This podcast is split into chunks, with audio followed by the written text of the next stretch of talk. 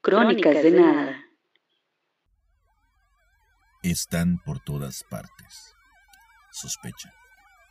Se cuelan en el autobús. Se sientan a tu lado en el tren. En ocasiones notas sus miradas cuando hablas con tus amigos. Ahí están, observando, como si trataran de leer tus labios y tu mente. Están por todas partes, hasta en el ambulatorio. Permanece atento. Pronuncia en voz baja tus palabras. Porque los ladrones de historias han salido hoy, como el conde Drácula, con sed de personajes. Y tú puedes ser su próxima víctima. Advertencia. Algunas de estas historias son producto de la ficción.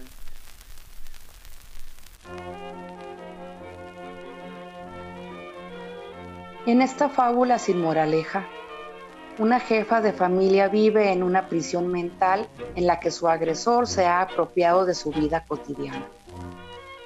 La violencia física que le aplica su torturador es la táctica que usa cuando no ha podido hacerse del control que requiere. Pero, ¿qué pasa cuando la torturada se revela? La respuesta pende de un lazo, ondulando entre la vida y la muerte.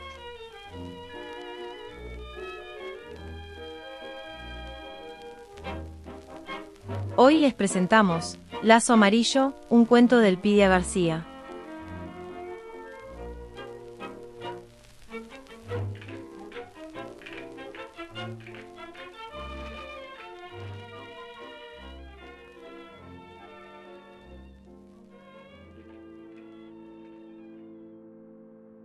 Gloria vio a Ezequiel dirigirse a la morera recién podada del patio.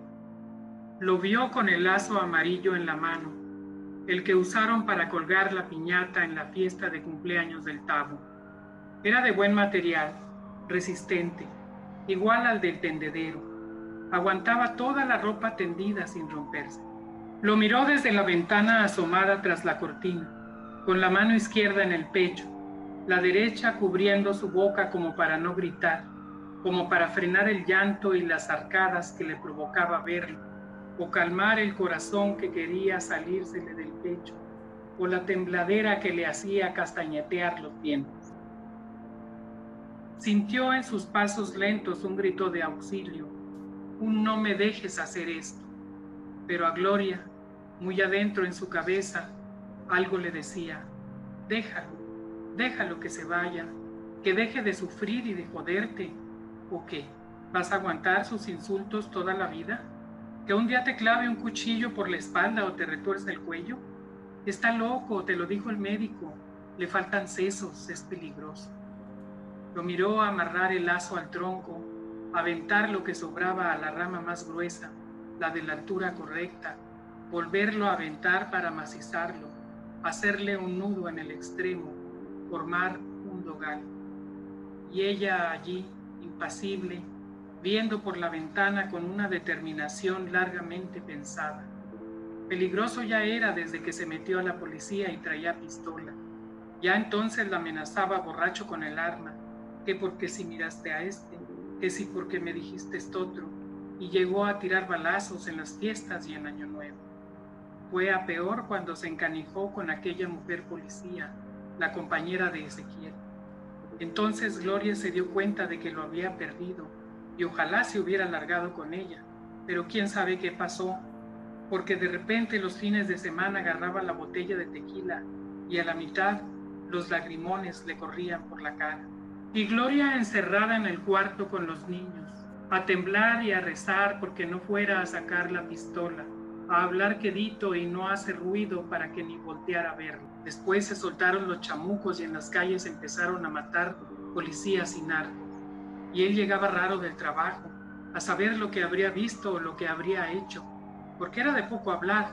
Nomás un día que la peda le aflojó la lengua, le dijo cómo habían matado a un muchacho que levantaron en un taller mecánico, uno que confundieron con otro, o que agarraron de chivo expiatorio. Y se quedó triste, a lo mejor arrepentido o con remordimientos. Y así pasaron los meses de película de horror. Gloria levantándose a las 5 de la mañana para irse a la fábrica, llamando a medio turno a la vecina para que les diera una vuelta a los niños, a ver si estaban bien. Y la vecina a veces iba y a veces no, porque le daba miedo el Ezequiel que seguía tomando hasta entrada la mañana, mientras los niños se comían las tortillas duras, o de plano ni comían, porque el padre no era ni eso, para hacerles un taco. Por eso ahora Gloria, que lo vio muy decidido poniendo el lazo amarillo en la rama más gruesa de la morera en una orilla del patio, pensó que ya era hora que dejara de asustarlos a todos. Ya la había asustado tanto que hasta diabetes le dio y se puso flaca como la perra que se le pega todos los días y la acompaña hasta la ruta cuando va a la máquina y los ojos se le pusieron grandotes como de vaca, de pura tiricia. Ese día del susto más grande era viernes y llegó ya borracho. Y quién sabe por qué traía pistola si se supone que le entregan al terminar el turno. A lo mejor porque desde que empezaron a matar policías los narcos, les dieron permiso de llevárselas a su casa. El caso es que llegó muy depre por la Berenice, la fulana de la que se emperró, pero que al parecer no lo pelaba o tenía otro. Y se sentó a la mesa y puso la vereta encima, y los lagrimones caían sobre ella, la agarraba y le ponía el martillo, se lo quitaba y la volvía a dejar. Y Gloria pelaba chicos ojotes haciéndosela invisible para que no le fuera a reclamar nada, porque le daba coraje que estuviera ella con él y no la Berenice. Y entonces ella les puso a los niños las chamarras y les dijo, calladitos, porque vamos a ir con su abuela. Ya estaba a punto de salir a escondidas cuando en eso que el pendejo de Ezequiel se da un balazo en la sien y se cae al suelo, todo ensangrentado. Y siguieron gritos y llantos y llamar a la ambulancia. Con tan mal tino que se dio el pendejo que no se mató. El tiro le salió por detrás de la oreja junto a un puñado de sesos. Entonces fue peor que antes. En primero porque ahora no tenía trabajo y Gloria tenía que atenderlo. En segundo, porque quedó mal de la cabeza. Después del alta, cada vez que la veía le gritaba todos los insultos de los que se acordaba. Y Gloria llegaba llore y llore todos los días a la fábrica. Y los niños le tenían más miedo ahora a su padre, porque los miraba con unos ojos de loco, de no conocer a nadie. Gloria habló con los del Seguro Social para que lo internaran o algo, porque no estaba en sus cabales. Le faltaban sesos, y eso pues no es bueno, pero le dijeron que allí no atendían esos pacientes y nomás le dieron tranquilizantes para tenerlo calmado como son. Pero las pastillas hacían que quisiera suicidarse. Efectos secundarios, le dijeron. Habló con sus parientes. Háganse cargo de él, yo no puedo con los niños, del trabajo y Ezequiel, pero nadie pudo ni quiso. Y Gloria le platicó a su amiga Oralia, su jefa de la maquila, un día que llegó llorando para no variar, ya ni podía concentrarse en el trabajo. Y ella fue la que le dio el mejor consejo. Pues déjalo que se vaya, Gloria, es lo mejor. Mira, un día te va a clavar un cuchillo o a uno de tus hijos. Hazte de la vista gorda. Más te va a castigar Dios si dejas que le pase algo a tu familia o si te mata a ti y dejas a tus hijos solos. Así vas a vivir toda la vida. ¿Eso quieres? No, Gloria, no seas taruga, mijita. Tú ya pagaste con todas las chingaderas que le aguantaste y que le aguantas. Déjalo, mija. Es más, ayúdalo para que se vaya pronto. Mírate nomás cómo estás, enferma y en los huesos, sin poder ni trabajar, te van a venir corriendo. Y Gloria lo estuvo pensando mucho, pero mucho tiempo. Y un día se decidió. Le dio el doble de pastillas una semana para que le diera depresión y le sacó el lazo amarillo de la piñata de tap. Se lo dejó a la vista, a mano, para cuando tuviera la necesidad, hasta que al fin lo vio cogerlo, caminar despacito hasta la morera. No fue ni para voltear a verla por última vez, ni a ella ni a ninguno de los niños. Atardecía. El horizonte, un rosa sanguinolento antes de volverse morado, cuando Ezequiel puso la silla de plástico donde se sentaba a la sombra a hablar solo, a decir incoherencias, para subirse a la horca que él mismito se hizo.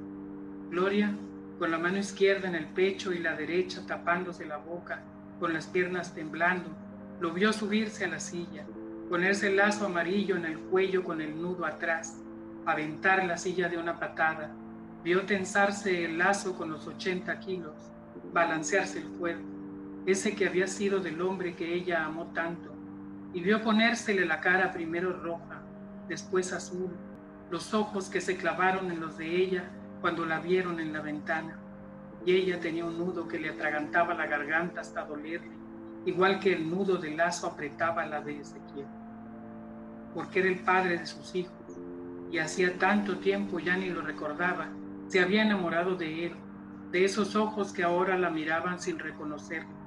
Por eso las lágrimas salían mojándole la cara, y una mano en el pecho, la otra en la boca, el corazón a punto de explotar.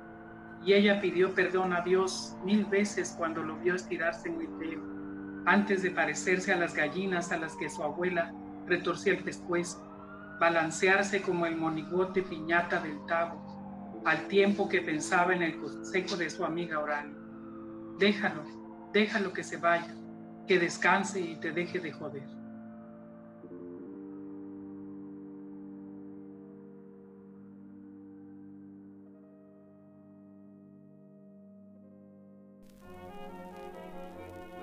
La escritora chihuahuense Elpidia García nació en Ciudad Jiménez, Chihuahua, en 1959.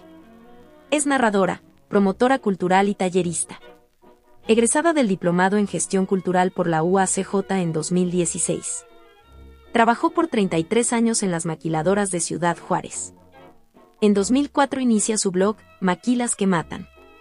Ha colaborado en la revista Paso de Río Grande del Norte, Cuadribio y Albedrío.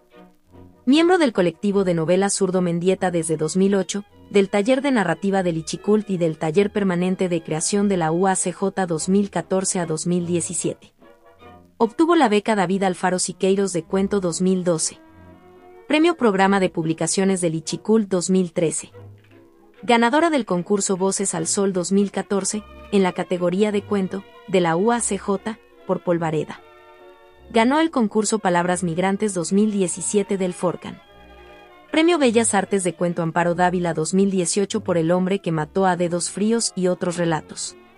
Parte de su obra está incluida en las antologías Narrativa Juarense Contemporánea, 2009, y Manufactura de Sueños, Literatura sobre la Maquila en Ciudad Juárez, 2012.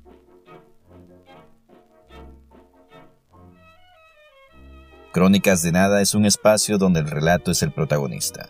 Este podbook habla sobre personas, lugares, objetos y hechos cotidianos que sonrojan a los sucesos paranormales a los que la ficción actual nos tiene acostumbrados.